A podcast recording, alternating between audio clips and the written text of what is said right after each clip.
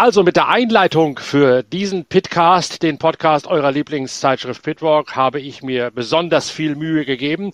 Da ist mit Sicherheit noch keiner vor mir drauf gekommen, denn dieses Wochenende steht unter dem Motto Viva Las Vegas. Wer hätte das gedacht? Das war's schon. Mehr hast du dazu nicht zu sagen? Och, ich fand das ganz gut. Elvis Presley, Sisi Top, wer auch immer dieses Lied gebracht hat. Elvis war der Erste, Sisi Top hat es dann gecovert. Ich höre es ganz gerne, vor allen Dingen in der Version von, von Sisi Top. Und ich dachte, da ist mir erstmal was richtig Originelles eingefallen.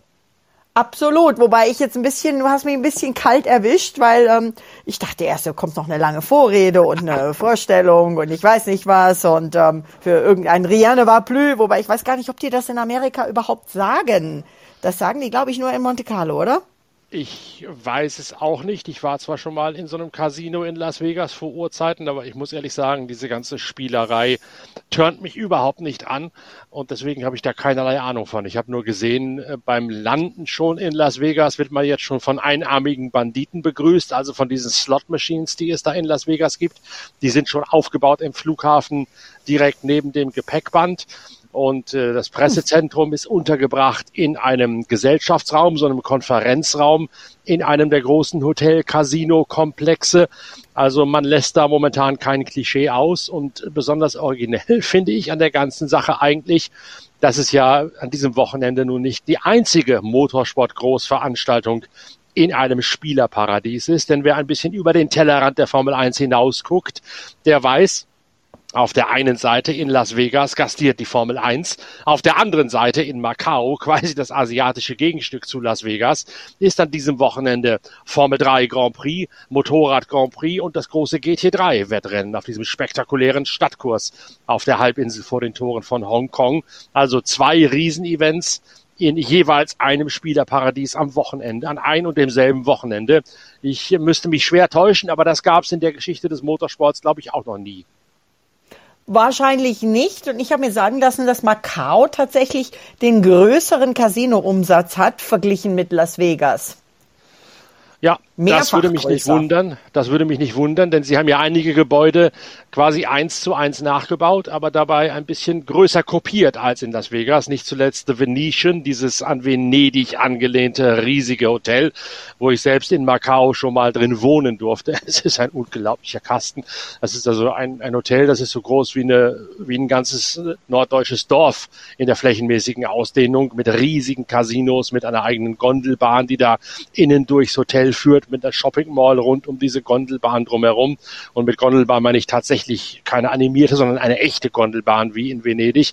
Uh. Also in Macau, da ist schon alles noch eine Spur wahnsinniger als in Las Vegas, eben weil auch alles eine Spur neuer und gigantischer ist. Es gibt in der Altstadt, in, im, alten Stadtteil rund um die Lisboa-Haarnadel, da gibt's die alten Casinos und dann hat man in Macau irgendwann mal ein Stück Land dem Meer abgetrotzt und da riesige, wirklich unglaublich riesige neue Casino äh, Bunker draufgesetzt und da zählt eben dieses Venetian mit dazu, aber auch andere. Das ist schon, das muss man einmal gemacht haben, dieses Macau kann man von außen so viel erzählen, wie man will. Die ganze Verrücktheit dieser Stadt, die erschließt sich tatsächlich erst, wenn man da einmal durchgelaufen ist. Und zwar sowohl durch die Altstadt mit dem chinesischen Charme, den sie noch in sich trägt, als auch dieses völlige Kunstprodukt auf dem neu gewonnenen Stück Land dort vor den Toren.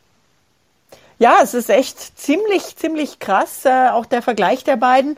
Und du sprichst gerade das Venetian an. Das Venetian ist leider im Moment kein Venetian in äh, äh Las Vegas, weil man denen das Wasser abgegraben hat. Da stehen Tribünen und da musste quasi das Wasser erstmal abgelassen werden. Also im Moment keine Gondeln in äh, Las Vegas. Ähm, auch ähm, die, die großen Wasserfontänen, ich glaube vom Bellagio sind Bellagio, das, ja, auch genau. Die, auch die, ja, die ähm, haben im Moment auch eher weniger Wasser. Auch da musste man ein bisschen äh, abgraben, damit das alles äh, funktioniert und äh, die Tribünen stehen können.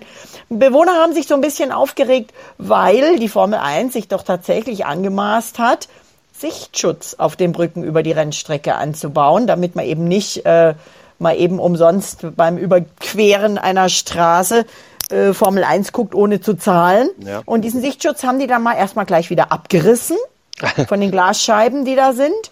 War, es sah sehr schön aus, war wirklich sehr ähm, ne, stylisch gemacht. Und jetzt wusste, wurde halt ein Gerüst dann davor gebaut, damit man an diese Glasscheibe nicht mehr ran kann, um das ran kann, um das abzureißen. Also Das ist, äh, ja, die Anwohner sind natürlich anderes gewohnt. Und äh, ich glaube, es ist jetzt 41 Jahre her, dass die Formel 1 auf einem Casino-Parkplatz gefahren ist. Da wollen alle keine gar nicht mehr dran denken, glaube ich. Und insofern müssen sich Formel 1 und Las Vegas erstmal ein bisschen aneinander gewöhnen. Ja, das sieht schwer danach aus, vor allen Dingen, wenn man sich das freie Training vom Freitag anschaut das nämlich mittlerweile in allen Agenturen rauf und runter als Skandal, als Blamage, sondersgleichen thematisiert wird.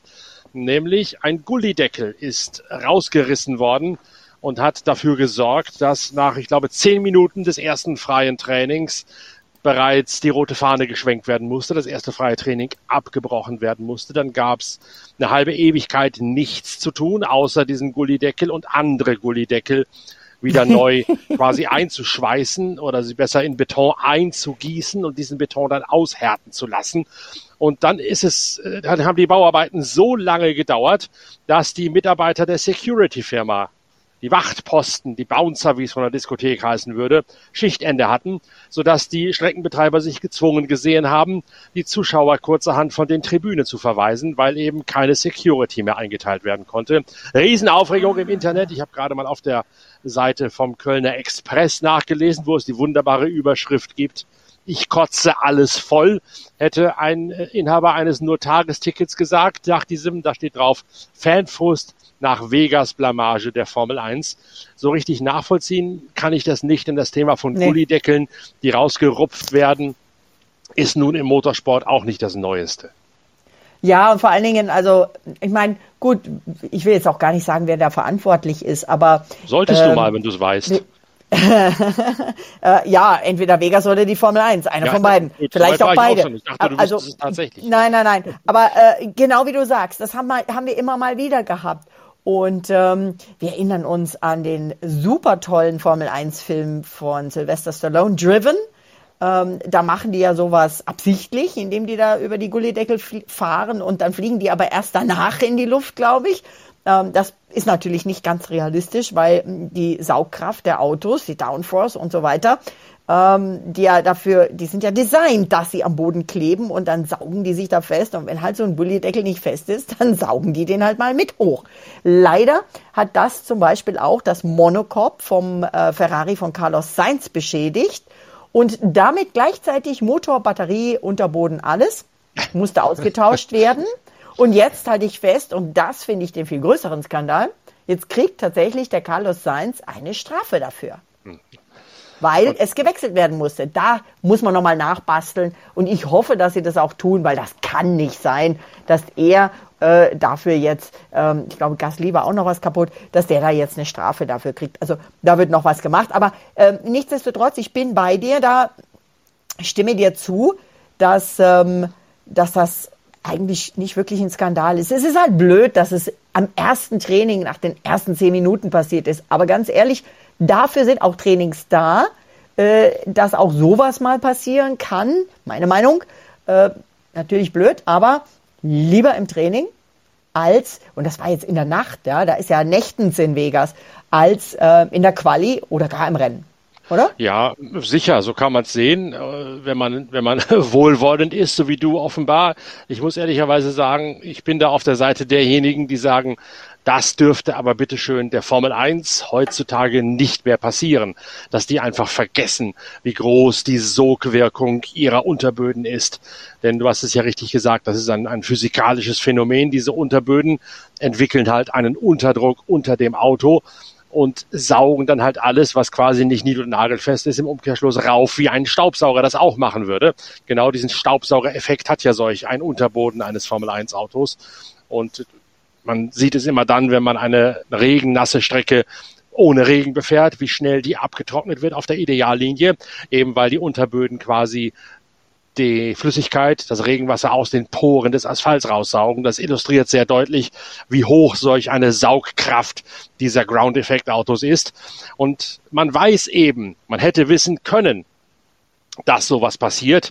Die Geschichte lehrt das eben. Es gibt ein sehr plakatives Beispiel. Ich rede jetzt nicht von, von äh, DTM Shanghai, sondern ich rede tatsächlich von ernsthaften Rennserien.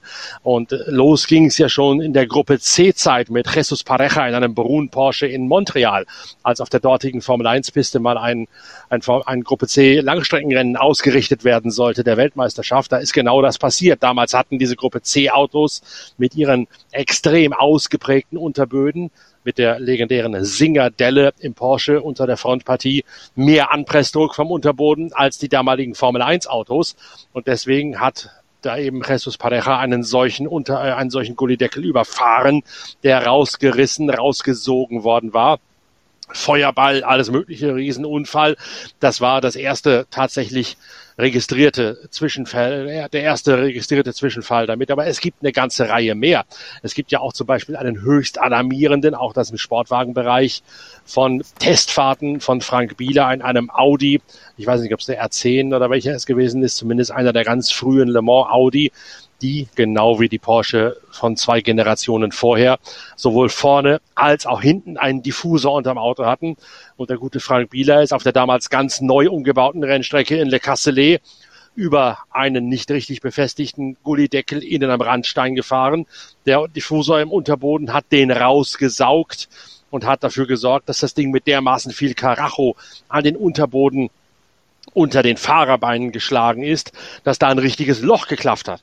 Und Frank hat es erst gar nicht mitbekommen, Frank Bieler, und hat dann später runtergeschaut und hat gedacht, ja hoppla, wenn dieser, unter, wenn dieser Gully äh, zehn Zentimeter weiter hinten eingeschlagen wäre, dann wäre aber von Hüften und von Becken und von sonstigen lebenswichtigen Körperteilen, die man da unten so hat, nicht allzu viel übrig geblieben. Solch eine Wucht entwickelt dann tatsächlich so ein Gullideckel, wenn der rausgesogen wird. Der hat also wirklich das Monocoque dieses Audi damals zerschlagen. Das Ganze ist nicht ohne. Das Ganze ist aber eben, wie gesagt, auch nicht neu. Und äh, ich unterstelle doch den Formel 1 Machern, dass sie auch so viel Geschichtsbewusstsein haben, dass sie das wussten und dass sie da auch darauf hingewiesen haben beim Streckenbau, dieser Gullideckel eben nicht einfach nur ein bisschen zu befestigen, sondern tatsächlich fachmännisch mit Beton und mit Bitumen förmlich zu verkleben im Asphalt. Das hätte passieren Haben müssen. Sie auch, haben Sie auch, wenn ich hier einhaken darf, das haben Sie auch, denn es ist tatsächlich die gesamte, nicht der Deckel, sondern die Umrandung hat sich gelöst. Also der Beton hat sich daraus gelöst. Kann natürlich daran liegen, dass es relativ neu ist oder Materialfehler, auch das gibt es. Sie haben jetzt alles geprüft und das zweite Training konnte stattfinden, aber für mich, also ich denke, wir sollten auch noch mal ein bisschen mehr auf äh, das eingehen, was wirklich mega ist, was spektakulär ist, was neu ist, ähm, aber auch Kurioses. Ähm, und ich wollte zu diesem Thema noch ganz kurz sagen, Toto Wolf hat ähm, einen seiner ähm, menschlich-emotionalen Reaktionen gezeigt in der Pressekonferenz. Da hat nämlich der Kollege Jonathan McAvoy von der Daily Mail ähm, das Ganze als ähm, nochmal nachgehakt ähm, nachdem Toto schon gesagt hatte, also wir haben eine neue Strecke, da hat sich jetzt halt die Umrandung gelöst, das hat schon früher gegeben, ist schade für die Besucher, müssen wir jetzt beheben. Und dann hat der äh, Johnson eben nachgehakt und äh, hat gesagt, das ist, äh, das kann man nicht als blaues Auge bezeichnen. Ähm, äh, beziehungsweise er hat gesagt, äh, die, das ist ein blaues Auge für die Formel 1 und Wolf hat dann gesagt, das kann man nicht als blaues Auge bezeichnen. Ist doch nur das erste Training. Morgen spricht schon keiner mehr darüber. Und ähm, wie können Sie es wagen, eine solche Veranstaltung schlecht zu reden, äh, so Toto? Und ähm, sie, sie, sie labern hier, also er hat ihn wirklich richtig angegangen, sie labern oh. hier von einem verdammten Kanaldeckel, also er hat das F-Wort benutzt, ähm, der sich löst, das hatten wir alle schon. Und ähm, haben Sie gefälligst Hochachtung jetzt vor der Arbeit der Menschen, die den Gro Sport größer machen als je zuvor? Haben Sie eigentlich schon mal jemals was Gutes über unseren Sport geschrieben? Und ähm, das ging richtig weiter. Und ähm, am Ende dann hier von einem blauen Auge vom Sport zu sprechen, an einem Donnerstag zu einer nachtschlafenden Zeit, wo in Europa sowieso keiner zuschaut. Und dann hat er sich wieder langsam beruhigt. Aber es steckt schon einiges drin. Und ich meine, ähm, klar ist der Job schon, auch der Presse, sowas kritisch zu hinterfragen. Aber es ist schon auffallend, dass einige Leute gerade hier mit diesem Vegas-Rennen auf alles draufschlagen, wo sie können. Na, äh, da, ich, ich will niemanden werten, aber ich kann diesen emotionalen Ausbruch von Toto absolut verstehen, weil die natürlich alles tun und ähm, auch mit Sicherheit alle am Anschlag sind, dass das ein erfolgreiches, gutes Wochenende wird, weil natürlich auch eine Zukunft finanziell für alle davon abhängt, dass das läuft. Ja klar, aber rechtfertigt das durch einen Rudi Völler-Ausbruch bei Toto Wolf? Das kann ich jetzt nicht so nachvollziehen. Weiß nicht. Also ich fand es jetzt nicht so schlimm. Ich fand es ähm, ähm, amüsant, beziehungsweise, naja, vielleicht hätte er den Kollegen nicht so direkt angehen sollen, aber es ist menschlich. Und ich, insofern kann ich es nachvollziehen. Und nochmal, ähm, ist halt leider so, für mich ist eine Pressekonferenz eigentlich etwas, was in einem geschlossenen Raum mit der Presse stattfindet. Und dann kann jeder darüber berichten. Für mich ist eine Pressekonferenz eigentlich nicht, also diese Pressekonferenz, diese kleinen, die ist ja relativ intim, intim eigentlich. Nichts, was in die ganze Welt im Fernsehen ausgestrahlt wird. Wir werden sehen, was es das nach sich zieht, aber ähm, ich fände ja viel interessanter, rauszurecherchieren, wer und ob tatsächlich irgendjemand das großzügige Angebot der Hühnerfarm angenommen hat. Als da lautet. Du weißt, was die Hühnerfarm ist? Nein, ich habe keine Ahnung. The Chicken Ranch. Ja. Chicken, der Chicken Ranch ist ein sehr, sehr bekanntes Etablissement. Ich habe es anhand des Namens fast befürchtet. Genau. Ja. In, in Las Vegas, beziehungsweise so ein bisschen am Rand von Las Vegas. Und die haben also auf allen Social-Media-Kanälen angeboten, jeder Formel-1-Pilot, der sich so ein bisschen entspannen will von dem ganzen Stress, bekommt gratis Sex. Und ähm, seine, die Teammitglieder der Piloten, allesamt, das gesamte Team, bekommt 50 Prozent Bonus, also 50 Prozent Nachlass. Rabatt. Also zu Zeiten der ersten beiden Las Vegas Grand Prix 81 und 82 hätte man sowas A sich vorstellen können und B auch noch machen können als Fahrer. Ich glaube, heutzutage ist das completely off limits, wie der Amerikaner sagen würde. Stell dir mal vor, das würde wirklich einer machen. Die filmen das, die fotografieren das, die posten das. Genau. Das ist schneller in den Social Media, als der angefangen hat. Ja. Richtig. ja. ohne, ins, ohne jetzt ins Detail und ins Kopfkino gehen zu wollen. Aber ähm, garantiert, ich meine, die machen ja jetzt schon indirekt Werbung damit, dass sie dieses Angebot in ihre ganzen Social-Kanäle gesetzt haben und wir darüber reden. Ja? Vor allen Dingen, wenn du dann anschaust, ähm, die Tickets, also die ähm, sind ja so bei rund 1600 Euro für drei Tage. Das ist dreimal so viel wie bei vielen anderen Grand Prix. Ähm, und die Qualifikation alleine 230 Dollar, was sind das, 240 Euro. Das Rennen mindestens 850 Euro. Und äh, wem das nicht reicht, es gibt auch zwischen 10 und 50.000 Dollar Hospitality-Pakete pro Person. Ja, man kann da richtig viel Geld lassen. Das Ganze ist ja auch kein Grand Prix im klassischen Sinne, sondern es ist jetzt, die Frage ist, was ist das Rahmenprogramm? Sind die Casinos das Rahmenprogramm oder ist der Grand Prix das Rahmenprogramm zur Zockerei? Oder ist das Ganze ja auch, wie es in Singapur ein Stück weit ist, eigentlich nur eine Bühne, eine Plattform für das Treffen von allen möglichen Entscheidern, Chefs, Inhabern etc., die dann hinter den Kulissen ihrer eigentlichen Welt von Netzwerken und Geschäfte abschließen nach sich ziehen.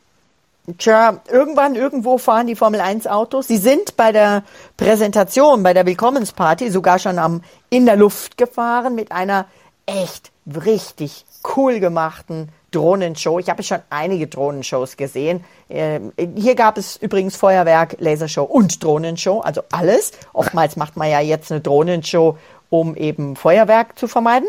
Und diese Show, die war der Hammer. Da sind also wirklich die Formel 1 Autos ähm, richtig, wirklich auch sehr gut erkennbar. In Rot, Weiß, teilweise ein bisschen Blau. Durch äh, große Ringe, äh, riesig, riesig groß am nächtlichen Las Vegas Himmel geflogen. Es sah wirklich beeindruckend aus. Und ähm, dann gab es natürlich auch Konzert, das äh, gibt es ja inzwischen äh, mehrfach. Kylie Minogue, John Legend und 30 Seconds of to Mars, das sind so eine richtig schöne ähm, Auswahl. Da gibt es auch viele andere Konzerte. Es gibt äh, jede Menge Promis, die kommen. Aber eines müssen sie alle machen. Abends, weil ja, Formel 1 fährt ja abends, Mitternacht zum Teil, müssen sie warme Jacken anziehen, weil es ist kalt. Ja, das ist dann gleich das nächste große Thema. Erstens, warum fahren die zu so komischen Uhrzeiten? Und zweitens, welche Folge hat das Ganze? Da wird ja auch viel drüber gesprochen. Du meinst, welche Folge, warum es so spät ist oder warum es so kalt ist oder welche Folge es für die Boliden hat? Genau, also erstmal, warum fahren sie so spät und dann welche Folgen hat das Ganze jetzt mal rein sportlicher Natur, abgesehen von Hühnerfarmen und von Casinos. Rein sportlicher Natur. Äh, ich glaube, das war einfach die Vorgabe von Vegas. Vegas wollte das so, ähm, vielleicht auch, weil sie den tagsüber werden ja die Straßen dann auch wieder aufgemacht zum Teil. Und vielleicht wollten sie erstmal nicht beim allerersten Rennen ihre Bewohner zu sehr und ihre anderen Gäste zu sehr verärgern, dass alles zu ist. Ich weiß es nicht, aber soweit ich weiß, war das die Vorgabe von Las Vegas, dass es ein Nachtrennen sein soll. Was natürlich für Vegas, da sind die sowieso wahrscheinlich rund um die Uhr auf. Ähm, und ähm, für uns ist es quasi so wie Japan oder Melbourne in der Früh. Ein Thema, was sich daraus natürlich ergibt, ist die geringe, die niedrige Temperatur, wo alle gesagt haben, huch, in der Wüste ist es ja kalt nachts. Das haben sie alle vergessen. Ich glaube nicht, dass sie es vergessen haben. Jeder weiß das, der sich ein bisschen auskennt mit klimatischen Bedingungen eben in Wüsten. Tagsüber kann es schön heiß sein und nachts fällt die Temperatur dann gerne mal unter 10 Grad. Hier sind jetzt Vorhersagen von so 12, 14 Grad Außentemperatur. Äh, getätigt worden, was dann natürlich heißt, dass die Reifen extrem zu leiden haben werden. Das meinte ich gerade mit den sportlichen Folgen mhm. daraus, wo viele gesagt haben, hoch, wie kann das passieren? Wir werden die Reifen nicht zum Arbeiten bringen. Wir werden vielleicht sogar Körnen, also Graining auf den Reifen haben. Und so manch einer hat im Vorfeld gesagt, das ist übersehen worden. Es würde mich sehr wundern, wenn das jetzt übersehen worden wäre, weil das weiß eigentlich jeder, der sich auskennt, dass es in, in der Wüste abends relativ kühl wird. Und Vegas liegt ja nun mal mitten in einer Wüste, auch wenn es auf den ersten Blick nicht so aussieht, weil alles künstlich bewässert ist. Wie gesagt, die Wüste lebt. Das wissen wir schon seit vielen, vielen Jahren, seit einer, einer schönen Doku. Äh, ja, ich glaube auch nicht, dass man das vergessen hat. Ich glaube, das hat man vielleicht sogar bewusst ähm, mit äh, in Kauf genommen, in Anführungszeichen, um einfach mal einen anderen Aspekt mit reinzubringen. Und natürlich ist auch so, äh, das Rennen ist äh, quasi in Las Vegas zur Nachtzeit am Samstagabend. Also beste Zeit, ja. wenn du jetzt dann guckst, gut, Las Vegas, also auf der, an, der, an der East Coast ist es dann schon sehr, sehr spät, aber an der West Coast ist es beste Fernsehzeit. Ich weiß nicht, warum man das so gemacht hat. Man hätte es ja ein bisschen früher am Abend machen können. Dann wäre es aber in Europa halt irgendwie um drei Uhr morgens gewesen. Also mal schauen, ob es bei diesen Zeiten bleibt. Aber was es nach sich zieht, ist, dass es, wenn wir das, wenn ich das im Moment so richtig mitbekommen habe, es sein könnte, dass wir kommendes Jahr mehrere Samstagabend Grand Prix haben, wo ich sage, so, das ist dann jetzt mal irgendwann wirklich komplett nicht mehr Formel 1. Ja, das ist die Frage. Wie weit lässt man es jetzt tatsächlich zu, dass das Ganze sich von den traditionellen Werten entfernt und es zu einem Spektakel fürs Fernsehen oder vielleicht auch zu einem Rahmenprogramm für, wie gesagt, Wirtschaftsentscheider wird. In Las Vegas hast du ja das Phänomen, dass man im Casino, solange man spielt, kostenlos sich, äh, auf gut Deutsch gesagt, die Birne zusaufen kann. Das heißt, je länger der Tag dauert, desto höher natürlich auch die Gefahr, dass da lauter Volltrunkene rumtorkeln. Ach so, ich dachte, in Amerika ist das alles so eingeschränkt. Aber die sind ja alle über 21, oder? Ja, sind es halt lauter besoffene über 21-Jährige, macht ja nichts. Ja, ja, wir werden sehen. Wir werden sehen, wie es wird. Es wird auf jeden Fall mit Sicherheit spektakulär. Ich muss ja sagen, weil du sagst, trinken. Ich würde ja nur ins Bellagio in die Shui, Shui Bar gehen, die nichts mit Schumi zu tun hat, sondern mit Daniel dem australischen Ricciardo. Schuh wahrscheinlich, oder? Genau. Hier kannst du wirklich ziemlich teure Schuhe kaufen, aber die sind dafür designt. Du kannst sie auch benutzen. Auf jeden Fall ist es eine Bar, wo du aus dem Schuh trinkst. Nach, frei nach Danny Ricciardo. Dann gibt es einen äh, Promi-Friseur, äh, das ist im Omnia, glaube ich, oder A A Avia. Ähm, der bietet tatsächlich den Original Valtteri Bottas Haarschnitt an, Fokuhila. Da würde ich jetzt nicht hingehen. nee. ähm, und weißt du, was der Bottas gemacht hat? Er hat sich erstmal nackt fotografieren lassen, aber das meinst genau. du nicht. Doch, genau so. das meine ich. Der hat einen, bei uns sagt man der Feuerwehrkalender oder so, ne? Ja, ähm, ja der, richtig. Der, der, oder oder äh, der, der Bauern gibt's auch, ne? Bauern bei uns ist auch. die Feuerwehr, ja. Äh, auf jeden Fall, ähm, man sieht ihn nur von hinten, man sieht den Popo vom Finnen und ähm, in verschiedensten Situationen, inklusive auf dem Fahrrad. Und, und Bottas hat das Ganze sehr humorvoll, richtig knochentrocken, cool kommentiert. Zusammen übrigens mit einem äh, lieben, ja, ehemaligen Kollegen, guten Bekannten, ähm, Paul Ripke, der inzwischen ja auch so ein Social Media Superstar ist. Und ähm, dieser Kalender äh, ist zugunsten der Movember Stiftung. Also für den guten Zweck. Drum ja auch dieser fürchterliche Schnauzbart. Also ich finde ihn fürchterlich. Ich weiß nicht, ob du als Frau das anders siehst, also dieser Schnauzbart, den er da mit sich rumträgt. Nicht mehr? Der ist doch weg. Ja, eben, wegen November. Dann wird, genau. ja ab, wird ja irgendwann abgesäbelt. Ja, ich fand den, fand den absolut furchtbar. Aber Herr Gut. Bottas muss, Herr Bottas, ich muss Herrn Bottas nicht attraktiv finden, solange er schnell fährt, oder? Ja, aber er fährt ja nicht schnell. Ja, das, ähm, dafür haben, hat jetzt Alfa Romeo das Auto in Spielkartendesign gemacht. Das ist überhaupt, die Autos sind so cool. Es gibt Autos mit Neonstreifen, mit, mit weißen Leuchtstreifen, im Spielkartendesign. Aber am aller, aller krassesten, coolsten finde ich ja wirklich The Sphere. Diesen riesen, sieht aus wie ein riesengroßer Formel 1 Helm. Ist ja. natürlich de nicht deswegen so gebaut. Eine, eine riesige Kugel innen drin ist äh, ein, ein mega großes ähm, Sportstadion oder Stadion, was man, Arena, was man für alles Mögliche verwenden kann. Ich glaube, größer als zwei Fußballfelder. Ähm, 70.000 Leute gehen, glaube ich, rein. Aber außen hat das Ding den Guinness-Buch der Rekorde gewonnen, weil diese ganze riesengroße Kugel aus LED-Bildschirmen besteht. Und Aston Martin hat da eine kugelumfassende Grünwerbung geschaltet, sah sehr interessant aus. Und ähm, die Fahrer haben tatsächlich dafür plädoyiert, und das ist jetzt auch Gesetz sozusagen, es dürfen nicht die Farben Gelb und Rot gezeigt werden und keine Leuchtfarben, während sie im Auto auf der Strecke sind, weil das irritieren könnte von wegen Display und äh, Flaggen. Ja, Klingt auf den ersten Blick auch piepelig, ist aber für mich durchaus nachvollziehbar. Ich kenne das aus einer anderen Sportart, aus dem, aus dem Speedway-Sport nämlich, wo eine rote Fahne in einem Lauf äh, von diesen, das sind äh, Motorradrennen im Oval, und wenn da eine rote Fahne gibt oder ein rotes Licht bei Nachtrennen gezeigt wird, heißt das, das Rennen ist abgebrochen. Und es kommt des Öfteren mal vor, dass ein Zuschauer mit Blitzlicht fotografiert. Und wer sich mit Fotokameras ein bisschen auskennt, der weiß, wenn ein Blitzlicht auslöst, dann gibt es an vielen Modellen vorne so ein kleines rotes Lämpchen, das aufleuchtet kurz bevor das Blitzlicht auslöst, wegen des rote Augeneffekts.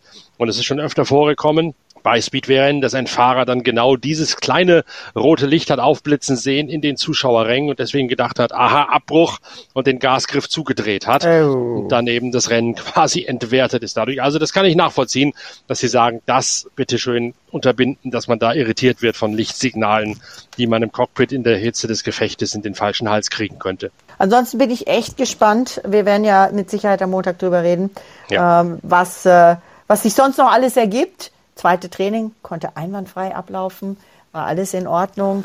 Äh, wenn du willst, sage ich dir auch schnell, wer wo gelandet ist.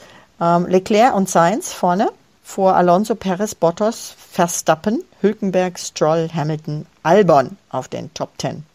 Was ergibt sich denn, also das ist natürlich jetzt nur wieder Kaffeesatzleserei, diese freien Trainings, aber was ergibt sich denn tatsächlich aus den gerade schon angesprochenen Schwierigkeiten beim Umgang mit den Temperaturen, Schrägstrich bei der Reifennutzung? Wer hat da einen Vor-, wer hat da einen Nachteil, kann man das schon sagen? Ich finde es ja immer ein bisschen erstaunlich, um das nochmal kurz auch zu thematisieren, dass da die Formel 1 so drauf abfährt wenn man mal weiß, zum Beispiel beim 24-Stunden-Rennen in Daytona alljährlich Ende Januar, da sind Temperaturen unter 6 Grad, hin und wieder sogar nahe dem Gefrierpunkt in der Nacht während des 24-Stunden-Rennens überhaupt keine Seltenheit. Und da jammert keiner, sondern da sind die Reifen natürlich auch kalt. Da sind sie äh, zudem nicht vorgeheizt, weil Heizdecken dort verboten sind.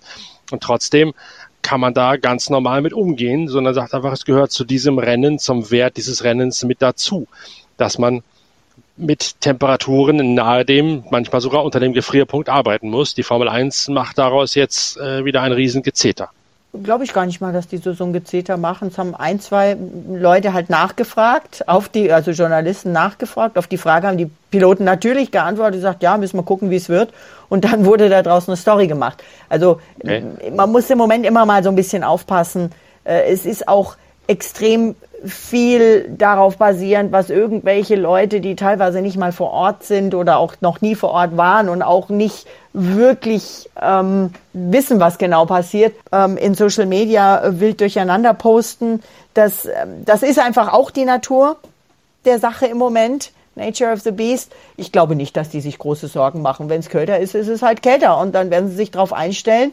Ähm, sie haben natürlich Mittel, also Medium und, und Weich ausprobiert und ähm, ich glaube, dass man aufgrund der Tatsache, dass das erste Training fehlte, jetzt aus dem zweiten noch nicht ganz so viel rausziehen kann. Und ähm, übrigens, über 30 Abdeckungen haben die nachgebessert. Meldung kam gerade bei mir an. Mhm. Ähm, von diesen, von diesen Kanaldeckeln oder was auch immer. Gullideckeln, ja, ja. Gullideckeln, genau.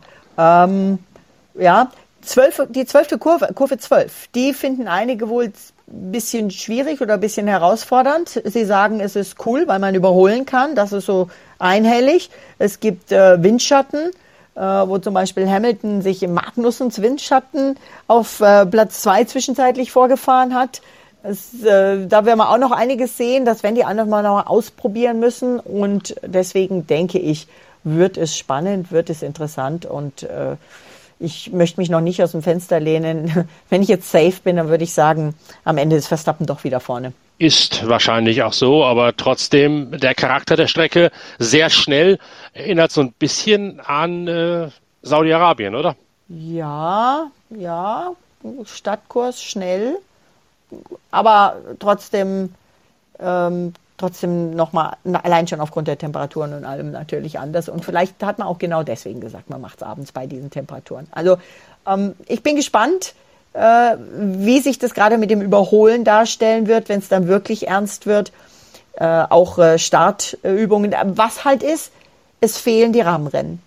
Und die fehlen, um Gummi auf den, den Asphalt zu legen. Ja. Und die Tatsache, dass natürlich die Strecke zwischenzeitlich teilweise, stellenweise für den Verkehr tagsüber geöffnet wird und dann gesäubert werden muss, hilft auch nicht. Nee, also der ominöse Haftbeiwert, wie das Ganze äh, streng physikalisch heißt, des Asphalts, der wird immer niedrig bleiben, das ganze Wochenende über hinweg. Und das äh, wird sicherlich eines der beherrschenden Themen werden außer es passiert etwas völlig Unerwartetes und es gibt andere Themen, die sich in den Vordergrund drängeln. Das Ganze lassen wir mal auf uns zukommen, würde ich sagen, liebe Inga, und betrachten das Ganze am Montag in der Analyse, wo wir dann genau aufdröseln werden, warum es kam, wie es kam und warum es kam, wie es kommen musste. Wir machen jetzt weiter mit der Produktion der aktuellen Ausgabe der Zeitschrift Pitwalk. Da ist nämlich auch schon wieder Redaktionsschluss an diesem Wochenende. Darum gibt's jede Menge Arbeit, auch hinter den Kulissen.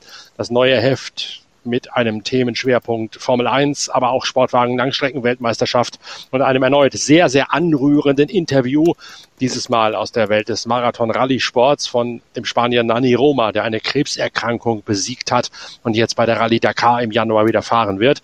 Das Heft liegt in den letzten Zügen. Wir machen es heute fertig, geben es bald in Druck. Also, Inga, wir sprechen uns am Montag wieder mit der Analyse des großen Preises von Las Vegas und ich gehe wieder an die Arbeit im Büro an der nächsten Ausgabe der Zeitschrift Pitwalk.